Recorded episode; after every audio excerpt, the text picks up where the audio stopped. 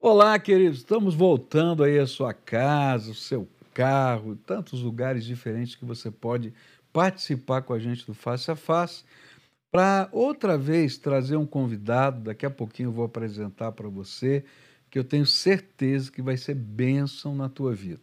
Mas eu queria começar hoje lembrando dessa palavra do Senhor Jesus em Lucas 17, versículos 3 e 4 o Senhor Jesus disse assim: Tomem cuidado. Se o seu irmão pecar, repreenda-o. E se ele se arrepender, perdoe-lhe. Se pecar contra você sete vezes no dia, e sete vezes voltar a você e disser: Estou arrependido, perdoe-lhe. Meu Deus do céu. Você já pensou esse negócio? O cara vai lá e pisa no teu pé e pede perdão. E depois dá mais uma e pede perdão de novo. E depois terceira, sétima vez. A raiva que dá, a vontade que eu tenho é pegar assim. Já não foi acidente, pelo amor de Deus. Mas o Senhor está dizendo exatamente o contrário. Está dizendo para a gente que perdão é uma necessidade da minha alma, muito mais da, do que das minhas emoções. E o pior é que lá em Mateus 18, 21 e 22, Jesus vai deixar isso ainda mais forte, porque ele vai dizer para Pedro que se isso acontecer 70 vezes 7, você tem que perdoar também. Mas por que que perdão é uma necessidade da alma e não apenas uma reação das nossas emoções? Porque antes de tudo, Perdão é uma libertação interior.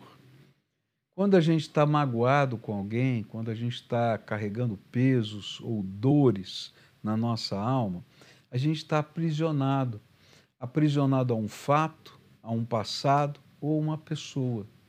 E a gente não consegue ir para frente. A gente fica tolhido pela vida, é um obstáculo que tem diante de nós.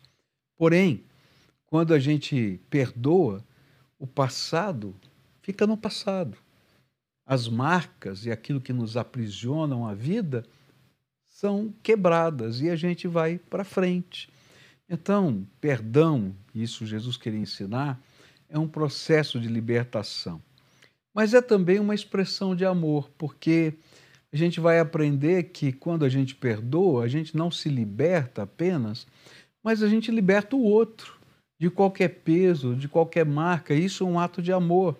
E a gente vai entender perdão olhando para Jesus, o nosso Salvador, que morreu na cruz por nós. E esse ato dele, na verdade, foi um ato de amor para conosco. Perdoar é expressar o amor de Jesus de maneira prática na vida, no dia a dia da gente e na vida de pessoas. Mas, acima de tudo, perdoar é uma necessidade espiritual porque a gente segue o modelo de Jesus. Por isso, Jesus disse, né, ensinou a gente a orar da seguinte maneira: Pai, perdoa os nossos pecados, assim como nós perdoamos aos nossos devedores. Se Deus perdoar você, só quando você perdoar, você já pensou que encrenca você tem? Porém, o que a palavra está nos ensinando é que esse é o nosso modelo de vida, nosso modelo de fé, o nosso modelo de testemunho e de vida cristã. Então, se alguém pisou no teu calo, machucou você, ou se você está aprisionado pela vida ou pelo passado, perdoe, porque perdoar é bênção para nós e para quem está ao nosso lado. Esse é o Face a Face e eu espero que você fique com a gente até o final porque eu quero apresentar a você uma pessoa muito especial.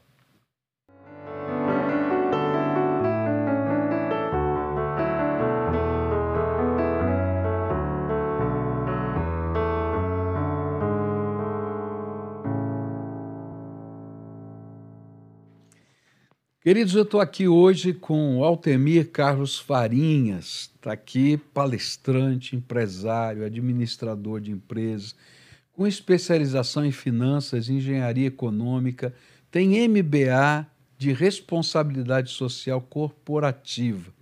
é professor, especialista em finanças pessoais, é, comportamentais, com mais de 25 anos de experiência. Bom, eu não vou continuar lendo aqui, não, que tem muito mais coisa aqui. Está aqui o Altemir, meu querido amigo. Já tive no seu programa, agora você está no meu. Agora estou aqui. Muito obrigado, Pascoal. é um prazer estar aqui. Que bom que você está aqui, querido. E eu queria começar a nossa conversa. Eu sei que a gente vai falar sobre economia, que é seu teu forte. Daqui a pouquinho a gente vai falar. Mas eu queria começar conversando sobre vida e fé. Né?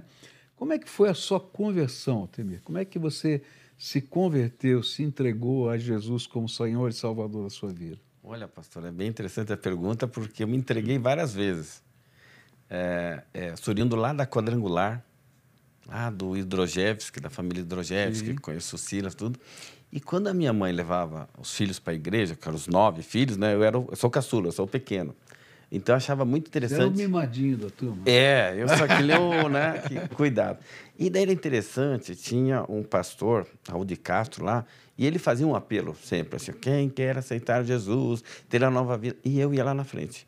Só que eu, toda vez eu ia lá na frente aceitar Jesus, né? E chegou depois o momento da razão, já na adolescência, aquele momento que realmente batismo e aceitar. E eu então fui criado num berço, num lar evangélico, entendendo o seguinte, que havia ali um chamado.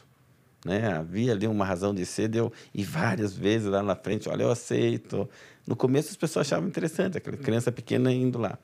E depois eu mesmo, né, quando me batizei, quando me encontrei, assim, aceitei Jesus, eu falei assim, opa, realmente é uma nova vida, uma nova fase na minha vida.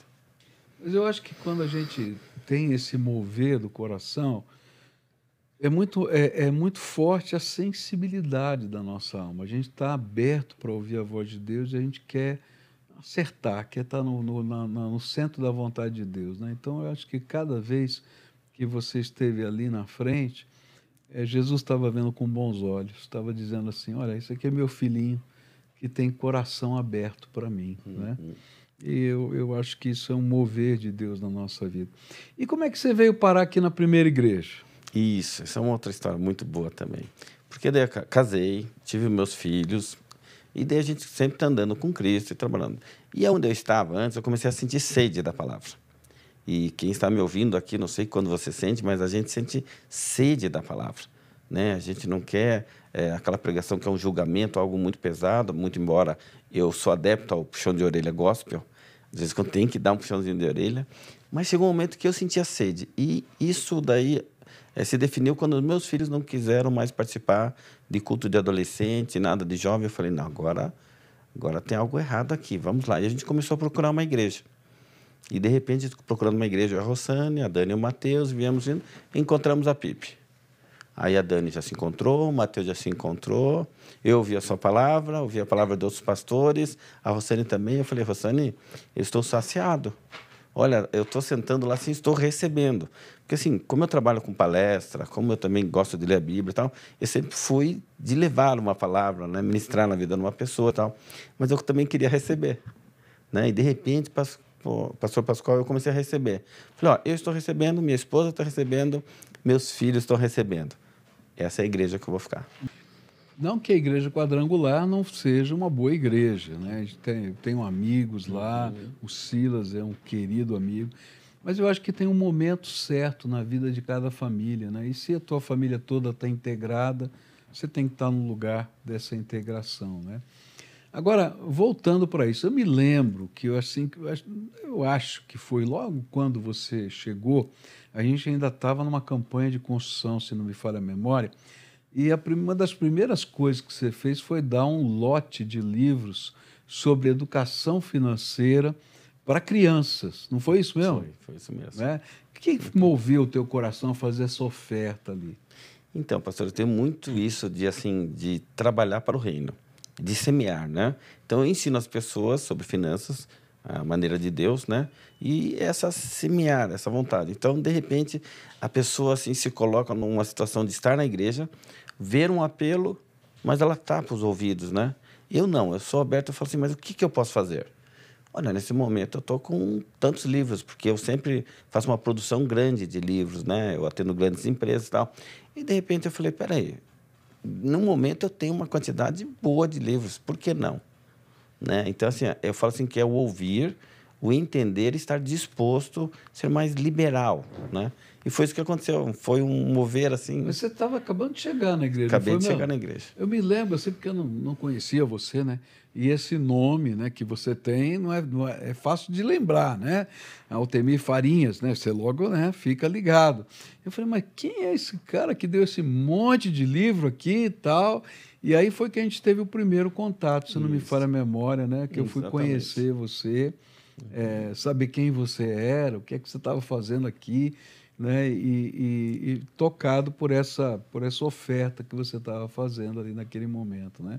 E esse livro existe ainda? Existe, existe. Como é que ele chama? Vamos falar pro povo aí. O livro infantil é Dinheiro, para que dinheiro? Que é a forma de ensinar as crianças que elas também podem lidar com suas finanças no mundo infantil, né? Porque muito adulto quer inserir o seu. Eu dou dinheiro, mas eu ensino a criança. Não, você não ensina, porque a criança está vivendo a realidade de 8 anos, 10 anos. E muitas escolas adotaram o livro. Então, é, antes mesmo do Brasil começar com essa educação financeira, né? Algumas escolas já tinham começado a educação financeira com esse meu livro ensinando as crianças. E quais seriam assim os tópicos assim básicos seus? O, o principal do livro, eu falo, são três palavras de comando, de comando. Uma é, por exemplo, doar. Ensinar a criança o que é o doar. Depois, ensinar a criança a gastar. Que a criança tem que gastar. Tem pais e mães que se orgulham de dar um dinheiro para o filho e falam: meu filho não gasta nada. Eu, Opa, tá errado. Você não guarda tudo e não gasta tudo, mas não pode ser assim. Então, doar, ensina a gastar né? e ensina a poupar. Porque daí, se eu ensino esses três comandos para uma criança, ele será um adulto ma- melhor. Porque se ele poupa, ele realiza seus pequenos sonhos. O Matheus, por exemplo, teve que poupar e comprar brinquedo para ele. Nossa, se sentiu muito realizado. É, sempre a gente pegou e ia nos Correios pegar a cartinha dos Correios. Então, eles tinham que encher o potinho do doar. Porque lá nos Correios do Natal tinha que dar um presente. Então, assim, e gastar o dinheiro. Né? Eu já saí com o Matheus, por exemplo. Quer um sorvete? Quero. Eu também quero, mas com, paga com o seu dinheiro. Ensinar ele a gastar. Então, no livro tem esses três comandos. Então, assim, os pais começam a ver nos seus filhos a forma já como eles lidam com as finanças no mundo deles, no jeito deles. Tem uma discussão na educação, né? deixa eu pegar essa vertente aqui, né? Tem uma discussão na educação se é melhor dar mesada ou semanada ou é melhor cobrir as despesas. Não, melhor dar semanada e dar a mesada. Por quê? É como se fosse um salarinho. Então, a criança, a partir dos seus 5, 6 anos, até uns 10 anos, ganha semanada. Idade mental é diferente da nossa, né? É uma semana é como se fosse um mês, é muito tempo. Então, toda semana, religiosamente, você dá o dinheiro da criança, que serve para o lanche para mais algumas coisas. A criança ela vai começar a gastar aquele dinheiro da forma dela. O Matheus, por exemplo, vou usar muito o exemplo dele. Eu entregava o dinheiro segunda-feira, terça-feira não tinha mais. O que aconteceu, Matheus? Ah, lá no colégio eu paguei o lanche para meus amigos. Pai, tem um dinheiro? Eu falei, não tem dinheiro. Isso chama-se semanada. Seu dinheiro é para durar até a próxima segunda que você receber. Como você está dando lanche para os seus amigos, agora você vai esperar. E o Matheus foi entendendo a lidar com as finanças. Então, ele poupa, investe e tal. A Daniela tinha outro jeito, o pastor Pascoal. Era interessante porque ela gastava e ainda pedia mais emprestado porque ela gastava numa velocidade diferente do Matheus. O Matheus com o coração para os colegas. A Dani para ela mesma, com roupas e outras coisas, né? E pegava emprestado? E pegava, porque a dela queria mais uma bolsa, mais alguma coisa. Até que chegou um E momento... quem é que emprestava? O pai. então o pai era mole O com a pai, menina. é, É, é. Mas eram sempre os momentos e as oportunidades de ensiná-los. E foi. Chegou um momento que a Dani falou: entra nessa loja comigo, pai. Eu falei: não entro. Ela, pai, entra aqui, não custa nada. Eu falei: não, tá bom na vitrine. Ela entrou na loja, saiu e disse: as coisas estão caras, né, pai? Por quê? Porque daí não ia ter empréstimo, não ia ter ajuda. Ela ia ter que comprar com o dinheiro dela. E a Bíblia fala, muito interessante, ensina a criança no caminho. Então, sempre que eu fui ao supermercado, posto de gasolina, saía com eles, tinha o dinheiro meu e da Rossane, como pais, mas tinha o dinheirinho deles. E a semanada e a mesada faz com que a gente transmite, transmita a educação. Uma coisa que me chamava a atenção quando fazia aconselhamento pré-nupcial né, para o casamento é que vários jovens né, chegavam para mim e diziam assim: "Eh, Pastor, quanto a gente gasta para viver? Né? E, e como é que a gente divide para poder pagar as contas e tal? E não tinha mínima noção de educação financeira, né? É, quanto a gente gasta para viver? Então, vai depender muito da sua inflação pessoal. Ah. ah. isso é muito bom, essa pergunta, que as pessoas falam assim, ah, me dá um percentual. Falam, não existe percentual. Existe a sua situação naquele momento. Se é noivos, agora eles começam a olhar para o casamento. Então, os gastos deles são com a festa, com aquele momento. Então, eles estão com uma planilha de gastos diferente da planilha que vai ser do orçamento da família. Então, naquele momento, não adianta você querer falar de aposentadoria, falar de outras coisas, porque eles querem flor, a filmagem, eles querem, eles querem né, o restaurante, eles querem aquele momento. No momento em que se casou, agora mudou de história. Você não mora com os pais, agora é só vocês dois. Então, o que vocês gastam de supermercado, é, combustível, alimentação, roupa, condomínio, tudo, né? E eu falo da inflação pelo seguinte: o supermercado que você frequenta, ele tem um preço. E tem supermercado A, B, C e D. Posto de gasolina, a mesma coisa. A loja de roupas, a mesma coisa. Então, o recém-casado, quando sai da casa dos pais, os pais supriam tudo. E talvez os pais fossem classe A. Mas agora eles têm que viver numa condição classe B, porque agora o salário dele e o salário dela é menor que a condição anterior. E muitos pais cometem um erro aqui, Pascoal. Dão uma casa, um grande apartamento para o filho morar, só de condomínio ele já não vai conseguir pagar.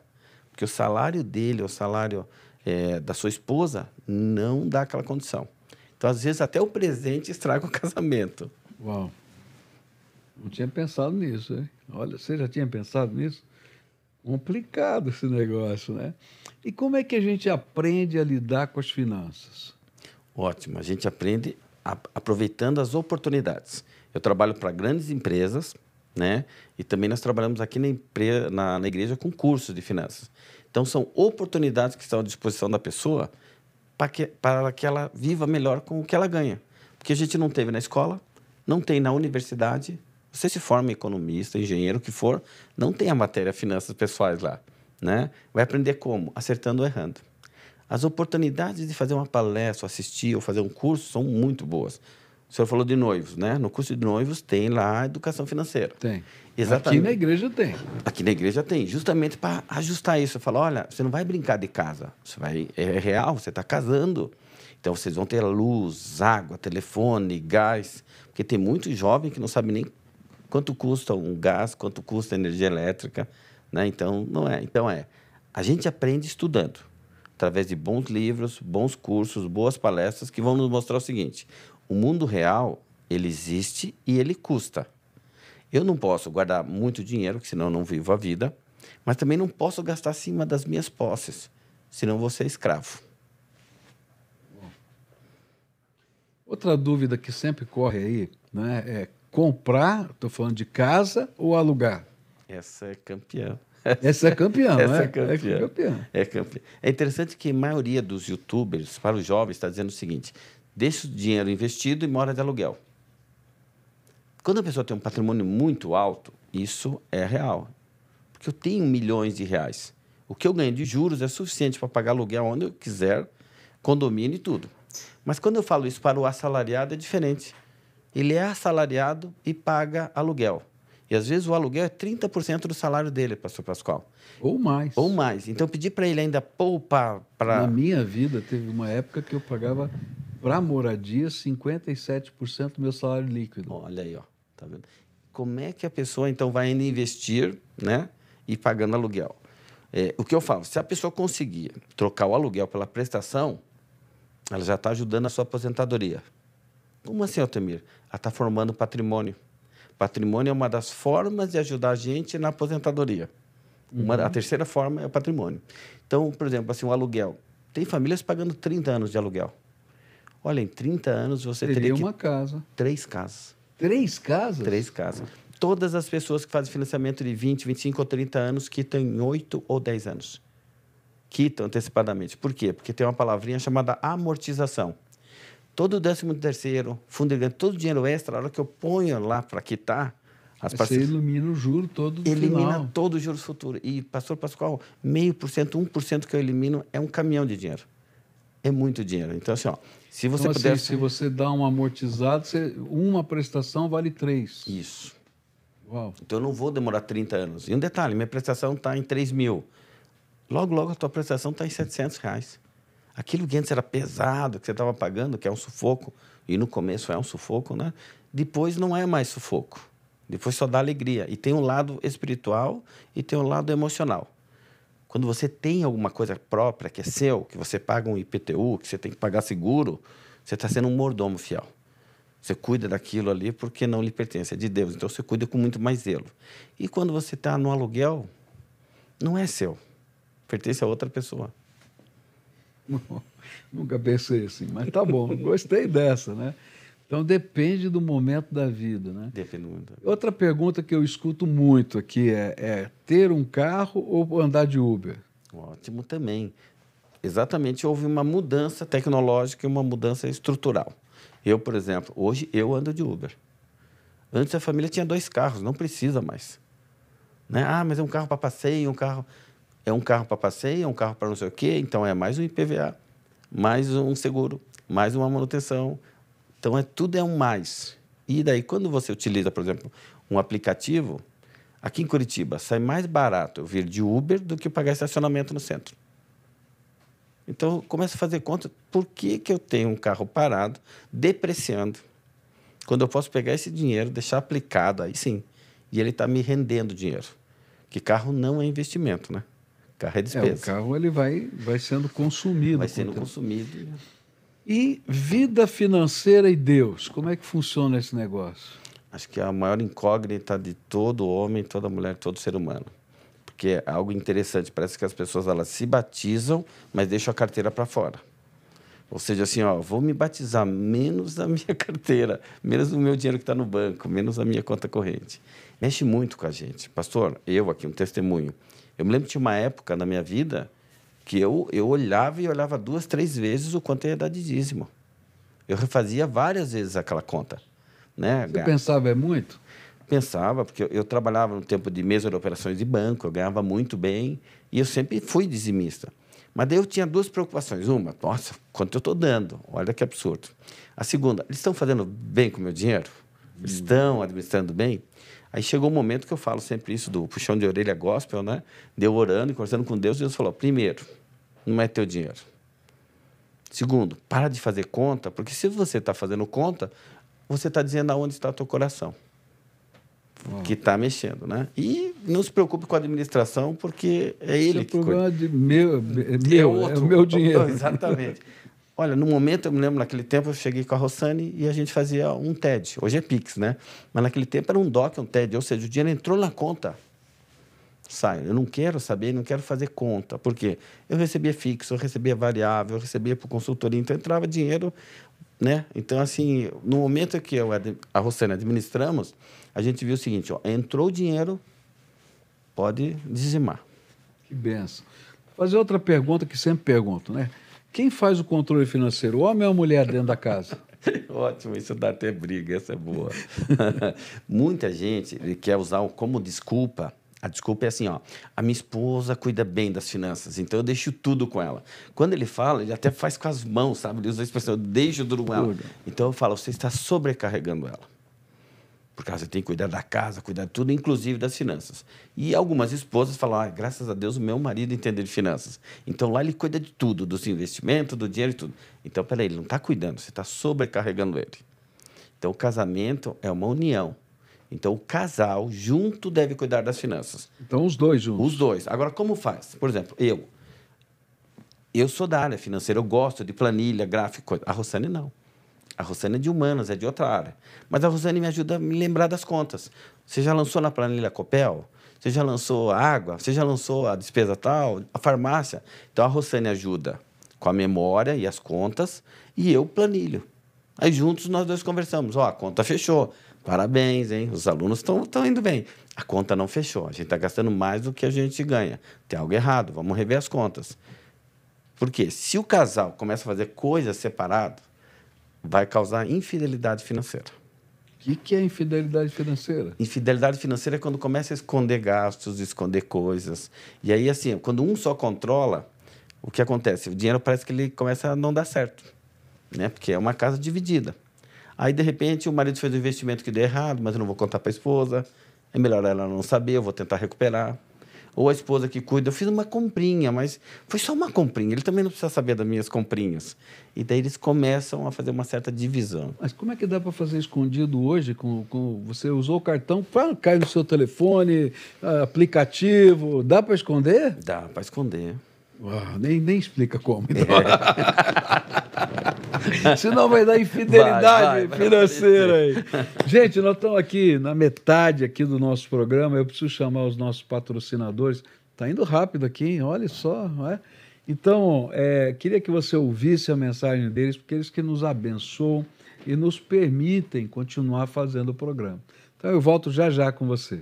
Precisando trocar os pneus? Aqui na Barão tem pneus Pirelli para seu automóvel, caminhonete, SUV e até caminhão. Pneus a partir de 309 reais. Nove lojas em Curitiba e região. Pirelli é na Barão Pneus.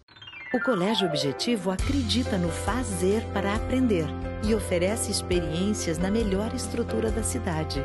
Aprender é verbo, é ação e ensinar é objetivo. Matricule seu filho.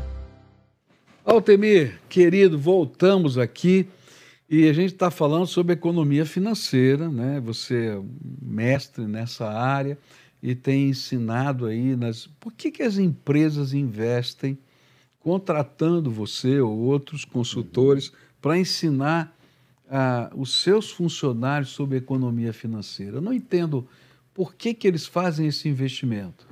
Demorou para acontecer porque as empresas sempre cuidaram da qualidade de vida dos seus funcionários, da saúde, de ter uma academia, mas acabaram descobrindo que as finanças causam problemas na saúde física e emocional. E realmente isso é, é além de ser contábil, a medicina já descobriu que se a pessoa ela está mal financeiramente, ela vai somatizar ela vai ter angústia, ansiedade, é, chegando até depressão. A pessoa não dorme direito. É impossível que uma pessoa, devendo no cartão, devendo para agiota, com muitos empréstimos, durma bem, se alimente direito. Então, as empresas descobriram que causa de acidentes de trabalho, no ambiente de trabalho, e perder bons profissionais são oriundos do quê? A má administração financeira. Pascoal, uma empresa que investe no engenheiro, vou pegar como exemplo, tá? Contratou, gastou na contratação. Agora dá instrumento para ele trabalhar, dá todas as ferramentas, dá mesa, é, dá treinamento, tudo isso custa. E de repente esse engenheiro está endividado. Ele vai procurar emprego em outra empresa para ganhar 100 reais a mais, 500 a mais. Porque na mente dele funciona assim: se essa empresa me mandar embora, eu pego a indenização, quito minhas dívidas e continuo trabalhando no outro. E essa empresa vai perder todo esse tempo de contratação e investimento nesse empregado. Se ela adotar cursos e palestras de educação financeira, vai demonstrar para ele o seguinte: ó, não precisa ser demitido. E você não vai conseguir pagar suas dívidas com a tua rescisão.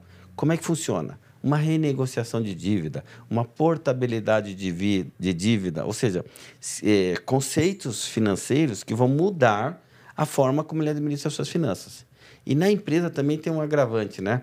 O funcionário ganha lá plano de saúde, vale alimentação, vale mercado. Ele acha que não é dinheiro. Ele acha, a empresa está me dando um negócio. Quando, quando um funcionário desse faz curso comigo, eu tiro ele do, do da empresa e falo, oh, agora você trabalha em outro lugar. Agora você tem que pagar plano de saúde, tem que ter o vale transporte e vale alimentação. Eles começam a fazer conta, Pascoal. E daí ele descobre, peraí, eu, esposa e mais dois filhos, se eu tiver que pagar um plano de saúde, é uns 1.200, 1.400 reais. Aí ele começando a fazer conta, ele valoriza os benefícios que a empresa dá. Aí ele entende que isso é dinheiro. Ah, e sem contar que se entrar isso no salário, ele vai pagar imposto de renda disso. Né? Exato. E vai custar mais caro ainda. Né? Uhum. Né? Agora vamos falar assim: a dívida é uma das coisas que a gente vê muita gente é, no mundo de modo geral e também na igreja. Eu já encontrei muita gente na igreja enrolada até a cabeça. Tá? E, e, e muitas vezes a gente tem que ajudar essas pessoas a aprenderem a lidar com essa questão, saírem e não entrarem mais, né? Uhum. Que às vezes a gente ensina a sair, eles entram de novo, né? Então a gente tem que aprender a não entrar mais.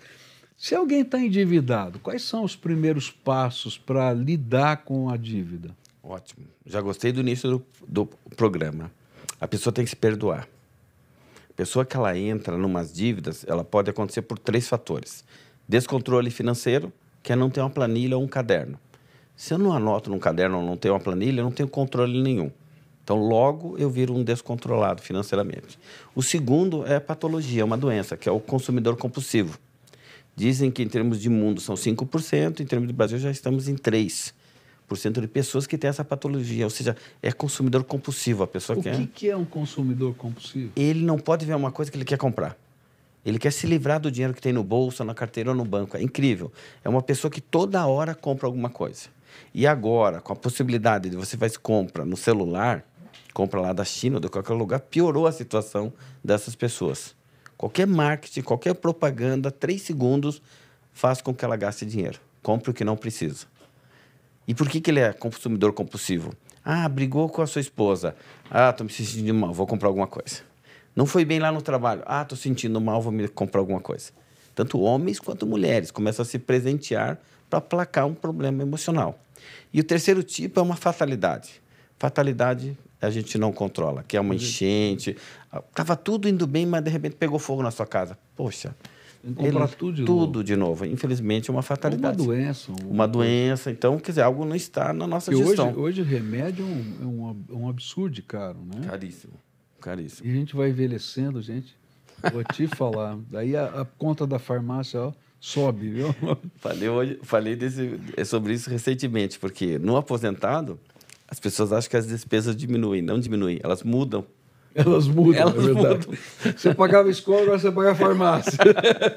Exatamente. Então, como é que sai dessa encrenca aí? Uma vez que a pessoa se perdoou e descobriu que foi ou uma fatalidade ou erro dela por omissão, né, que ela não tem o controle, agora ela vai buscar um controle. Eu falo, ó, pode ser caderno? Pode. Coloca lá onde você gasta, como você gasta e a velocidade com que você gasta. Agora, uma coisa interessante, né? Porque quando a gente começa a anotar, a gente vai perceber que tem é, na cabeça da gente tal, a gente faz uma conta, todo mundo faz algum tipo de conta, e a gente esquece de alguns itens que a gente gasta todo mês. E quando a gente começa a fazer conta, a gente diz assim: peraí, eu estou gastando tanto nisso e nem percebia. Não, é? não é verdade É isso? verdade. Nós temos os pequenos gastos e eles têm uma certa frequência. E nós temos a planilha que nos auxilia, porque a nossa memória é falha. Né? Eu brinco, as pessoas começam a ter amnésia financeira, ou seja, é, parece que o corpo quer se defender, então vou esquecer algum IPTA, IPTU, IPVA, impostos as pessoas esquecem. Todo ano vence esses impostos, todo ano tem. Material escolar, todo ano material escolar.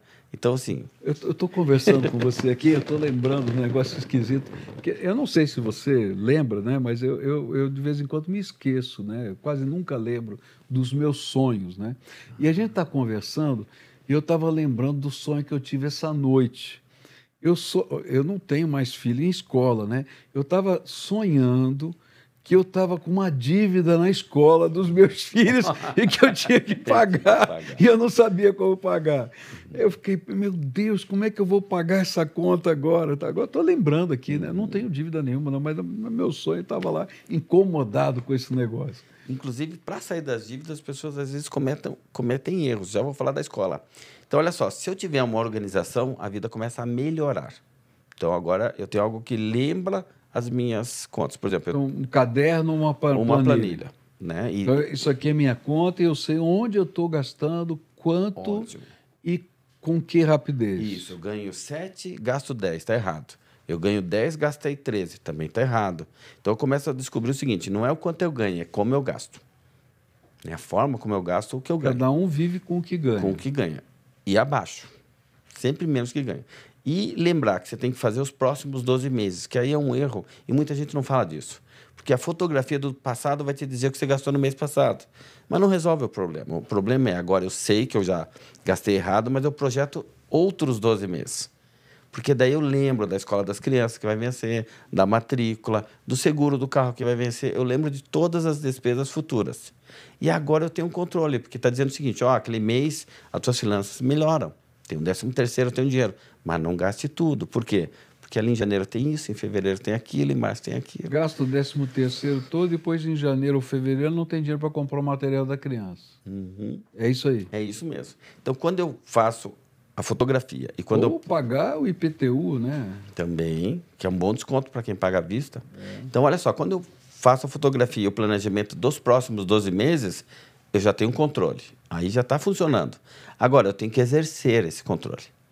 Mas eu não resolvi o problema da dívida. Não resolveu o problema da dívida. Então, ali eu estou dizendo o seguinte, ó, o barco vai afundar com furo pequeno ou grande. Então, eu tenho que tapar os furos. Para de gastar acima do que você gasta. Reduz e corta a despesa. Mas como é que ele vai reduzir? Consegue. Eu atendo casais, é impressionante, Pascoal. A gente começa a conversar, a conversar, daí a gente dá exemplos pessoais. Eu, por exemplo, troquei de plano de saúde. Tinha um plano de saúde X, quatro pessoas, custa tanto. Falei, ô, oh, Rossane, vamos lá, se a gente procurar assim, um outro médico, médico, será que não dá? Vamos procurar. Aí indicou um outro plano de saúde. Hoje a gente paga metade do preço. E daí a gente começa a dar os nossos exemplos para as pessoas. Eu falo, ó, quanto custa a tua internet? E a tua conta de luz? E a tua conta de telefone? Faz a, abre a concorrência, pega a conta de telefone, vai para outra companhia, para cá. E as pessoas começam a diminuir, Pascoal. Começa a diminuir, começa a diminuir e descobrir, peraí, eu diminui 50 reais desse mês. Você diminuiu 600 por ano sempre multiplica por 12, sempre se valoriza, porque você não acabou ali com aquela despesa, você acabou para frente. Né? 50 reais é vezes 12 ou o resto da sua vida. E aí a pessoa começa a ter um ganho emocional. Parou de gastar, parou de entrar água no barco e agora as dívidas. Eu vi dívida de 100 mil ser quitada por 10. Eu via o homem chorando na minha frente, aquele marmanjo, chorando numa empresa que atendia Pascoal. E com a maior alegria. Ele falou, professor, hoje não tem consulta, que eu vou daqui direto no banco quitar o boleto porque deu certo aquilo que o senhor falou. O que, que ele precisava? Controle, ele fez. Para de gastar mais, ele fez. Tem que sobrar um dinheirinho. Por quê? Porque um dia o banco vai abrir uma negociação que vai ser tão boa que é bom que você tenha poupança. Ele fez. Agora, imagine uma pessoa que deve 100 mil, passou um ano, não poupou nada e não tem dinheiro agora para aceitar um desconto de 90%. É muito triste, né? Então, recapitulando, se perdoa, tem um controle financeiro. Deixa eu fazer uma outra pergunta para você. Eu estava conversando uma vez com, com é, uma pessoa que trabalha em banco, tá? E, e, ele me disse o seguinte, tá? Pastor, aconselhe as pessoas a pagar por último o banco.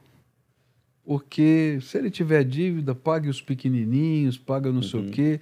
Porque o banco, enquanto você está pagando, ele não mexe no juro. Quando você para de pagar, ele abre uma primeira negociação e já reduz o juro barbaramente, faz um refinanciamento e etc. Se você não pagar ainda, ele vai te abrir uma segunda e quando chegar na última, ele vai comprar por, por 10% da dívida dele, porque se ele não vender por 10% para você, ele vende para um outro por 7%.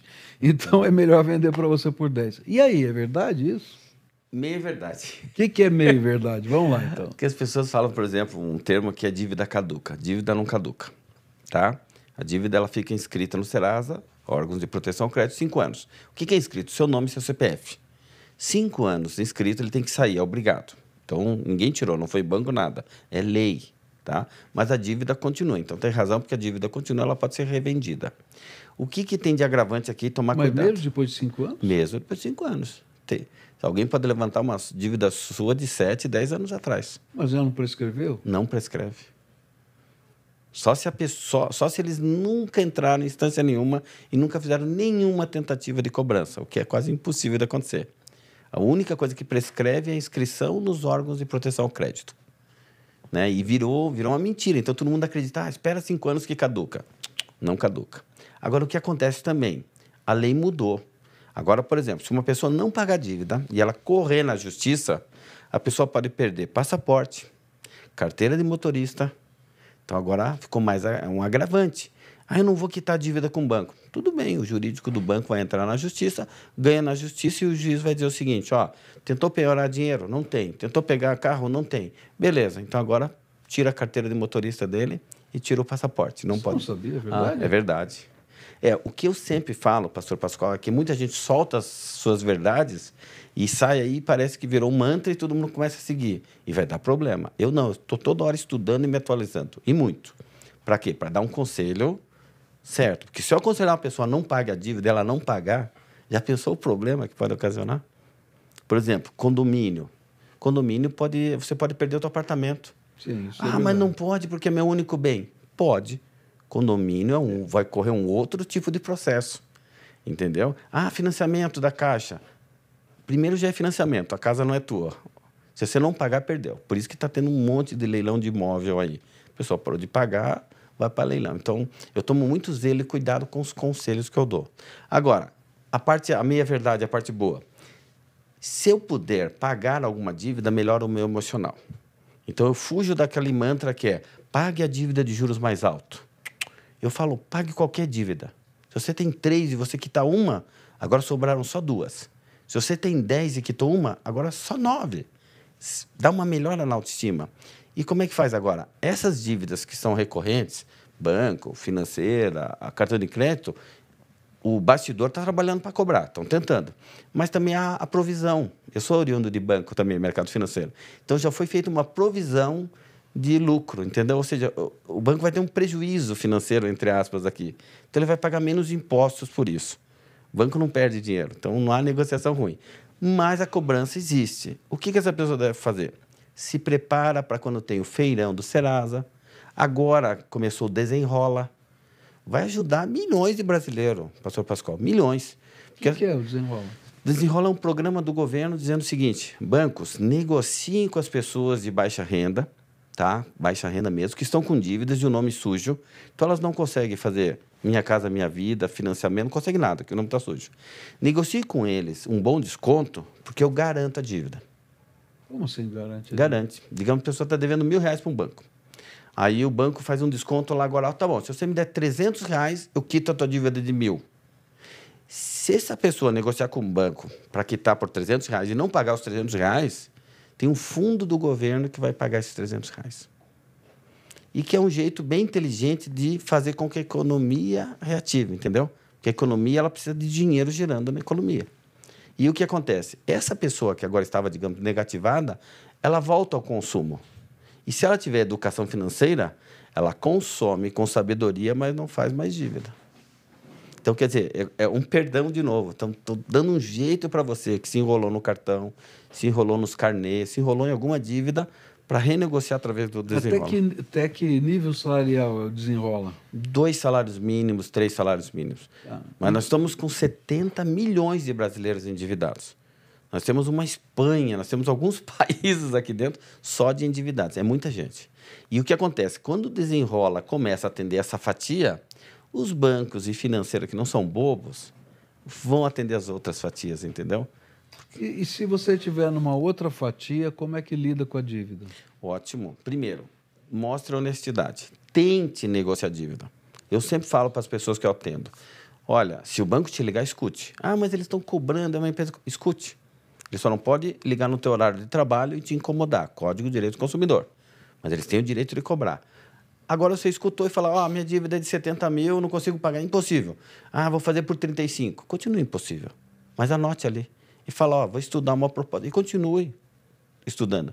Até chegar o momento que essas dívidas vão ser oferecidas com 90% de desconto. E é real, acontece.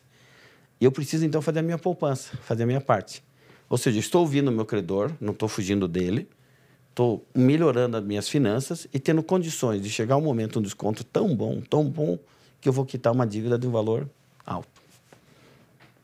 Uau. E como é que não entra em dívida? Para não entrar em dívida. Nós... Essa é uma, sempre foi uma, uma, uma pergunta até dentro das igrejas, né? Uhum. Você compra juro ou não compra juro? Uhum. Então vamos lá, para não entrar em dívida. Primeiro, para nunca entrar em dívida tem que ter um controle. O controle ele é igual à lei de trânsito. Sinal vermelho, ninguém passa, a não ser que está bêbado é louco, porque vai dar acidente. Sinal amarelo, atenção. Sinal verde, pode ir. Quando eu tenho controle financeiro e está no vermelho, está dizendo o seguinte: gastei mais do que eu ganho. Para, porque isso aqui vai cheque especial, cartão, vai ser bola de neve. Olha, estou quase gastando o que eu ganho. Sinal amarelo, cuidado que em algum momento eu estou acelerando demais aqui, está errado. Sinal verde, está sobrando dinheiro. Posso viajar, posso trocar de carro, posso fazer alguma coisa. Então você fica só olhando os sinais ali. O teu controle, que é, que é a tua realidade financeira. E o futuro? O futuro. A maioria não pensa. Oito em dez brasileiros não pensam em aposentadoria. A maioria dos jovens que estão nos ouvindo aqui não pensam nisso. Está muito longe, nunca vai chegar. Vai chegar. E o que eu digo para você é o seguinte: não dependa de governo nenhum. E eu estou falando, inclusive, alemão, francês, americano, todas as aposentadorias no mundo inteiro, Pascoal, errou, não fecha a conta. No Japão não fecha conta, na Alemanha, né? Eu falei recentemente com o Manfred lá, eles estão aumentando lá, as pessoas vão se aposentar agora com 70 anos. Ou seja, está aumentando a idade para obrigar a pessoa a trabalhar mais tempo e recolher mais tempo e tal. Então, se você não fizer no presente o cuidado com o seu futuro, você está cometendo um grande erro, né? Que é mais ou menos vacas magras e vacas gordas, né? No momento que está aí um dinheirinho sobrando, previdência privada, ou a sua previdência, ou patrimônio, faz os recolhimentos. Quer ver um erro comum? É, eu estava falando com um contador agora, tem muito empresário não querendo pagar imposto não querendo recolher lá o INSS. Então ele mascara alguma coisa. Só que se um dia acontecer alguma coisa com ele, a aposentadoria vem pela Previdência Social. E vai ser sobre aquilo que ele recolheu. Então, se ele recolheu pouco, ele vai ganhar um salário mínimo. Será que a esposa, os filhos vão viver com o salário mínimo? Não vai. Qual, qual, seria a dica assim, de ser uma pessoa sistemática, programada, como é que ela deve investir? Tem um percentual, tem uma coisa que ela poupa, vamos dizer assim, pensando em aposentadoria, não em, em, em formar patrimônio. Certo. Então, olha só, eu posso fazer bons investimentos. Como? Seguindo a regra da, regra da segurança, liquidez e rentabilidade. Eu falei rentabilidade por último e ela é proposital. Toda vez que eu olho rentabilidade por primeiro, eu erro o investimento. Por quê? Entra a ganância, entre o querer ganhar mais. Né? Então, quando eu olho segurança, é algo que só eu respondo. A minha segurança é diferente da sua. Se alguém explicar assim, ah, também invista nisso, por isso, eu vou especular tanto até eu me sentir seguro. E tem gente que no começo das palavras que um corretor ou um gerente de banco está falando, a pessoa já fala, não, não, esse investimento não é para mim. Então, não é o que o outro está vendendo como seguro, é o que você entende como seguro. Liquidez, em quanto tempo o dinheiro retorna.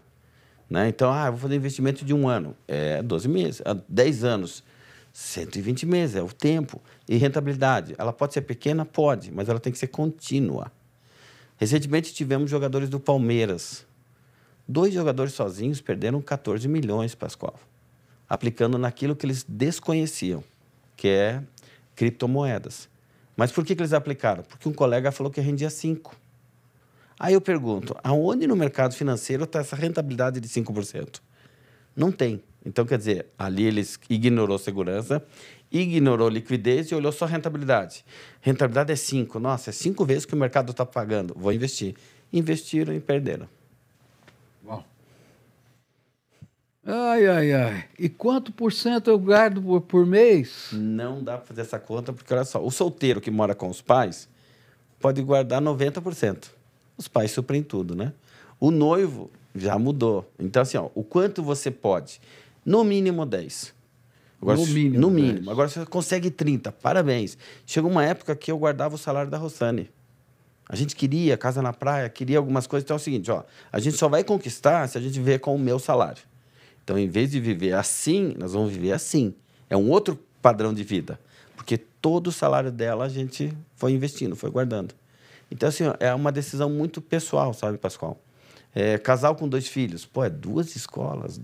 Então, no que não que dá. Eu... não dá. Então, é, é, de acordo com a sua situação civil, com a sua idade, né? E, e saber como realmente cuidar Mas do... é possível guardar?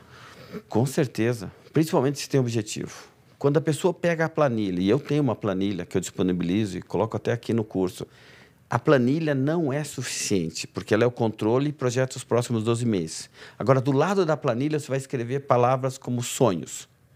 Por exemplo, eu, Rossane e Pascoal, a gente tinha um sonho de ir, ir para Israel.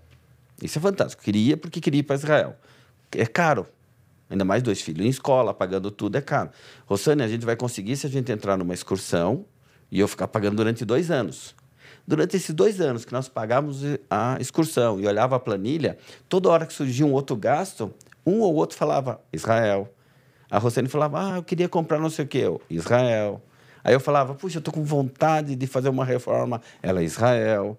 Porque aquele sonho era a nossa alavanca para dizer o seguinte: não mexe nesse dinheiro, porque eu quero conquistar aquilo. Então é mais fácil, vamos dizer assim, guardar para um, objetivo. um objetivo do que para o futuro. Exatamente. Eu não faço reserva de emergência e não recomendo. Eu faço reserva para viagem, reserva para trocar de carro, reserva para uma pós-graduação. Eu dou nome à reserva. Porque se eu fizer reserva de emergência. Ela vai ser usada a qualquer hora. Vai ser usada a qualquer hora. Ah, entendi.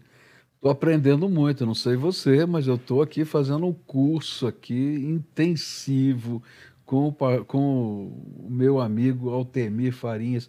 Você é professor do quê? Então, eu virei professor de finanças. De finanças? De finanças. Dei aula em pós-graduação. Aí eu descobri que eu prefiro dar aula de finanças pessoais do que de macroeconomia e de finanças. E me dediquei a esse assunto. Uau, que coisa, né? Que legal. Tem algum caso, a gente está terminando o programa, falta cinco minutinhos para a gente terminar. Tem algum caso assim de, de você ajudando alguém que você não quebre aí nenhuma ética, que você pudesse dar um testemunho para a gente de, de, de vitória, de, de coisa boa que aconteceu? Tem, Pascoal, tem. Rapidamente, uma vez eu atendi um casal que a esposa ela insistiu muito que ela precisava atendimento. Insistiu tanto, tanto que a minha secretária passou até o meu celular particular para essa pessoa. E ela me ligou. E ela chorando falou: tem que me atender, tem que me atender, tem que me atender. Eu falei: olha, não tenho agenda, não é má vontade. Olha, eu faço isso na igreja, eu viajo, tal, tal. Ela insistiu tanto que ela, no final, ela falou assim, numa terceira ligação: ela, se você não me atender, o casamento acabou. É só isso que eu tenho que te dizer.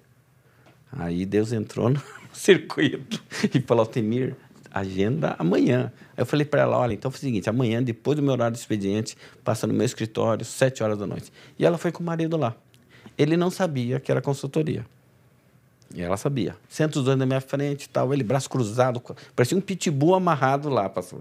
Tipo assim, eu não sei o que eu estou fazendo aqui. Eu não preciso disso.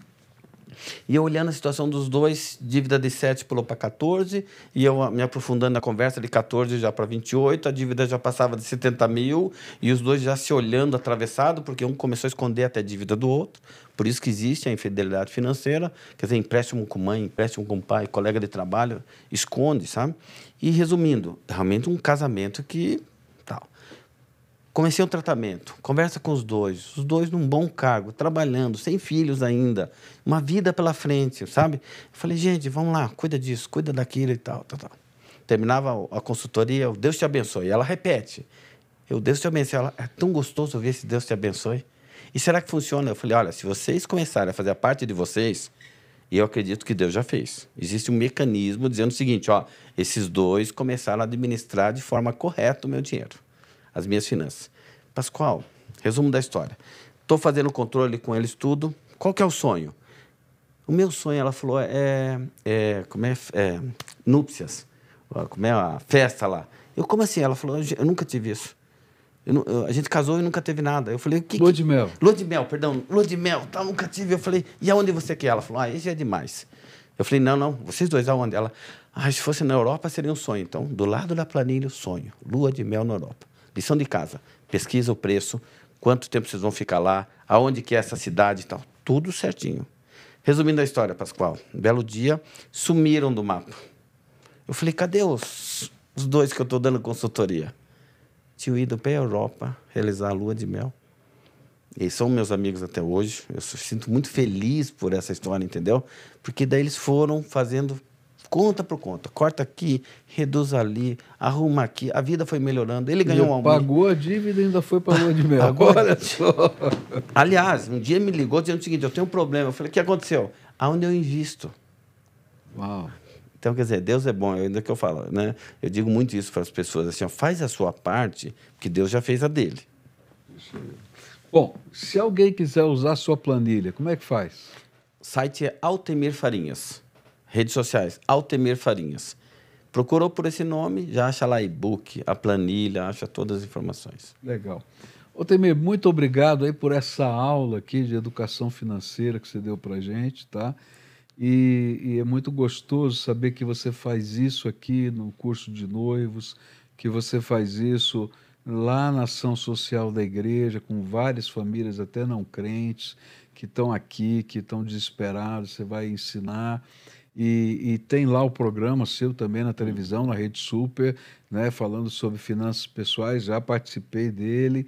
E a gente fica feliz de ver Deus usando a sua vida, da Rossana, é, dos seus filhos, para a glória dele, usando as ferramentas que Deus te deu. E essa é uma das coisas gostosas da gente aprender que Deus nos dá ferramentas que fazem parte no nosso dia a dia da vida para sermos bênção em qualquer lugar que a gente esteja.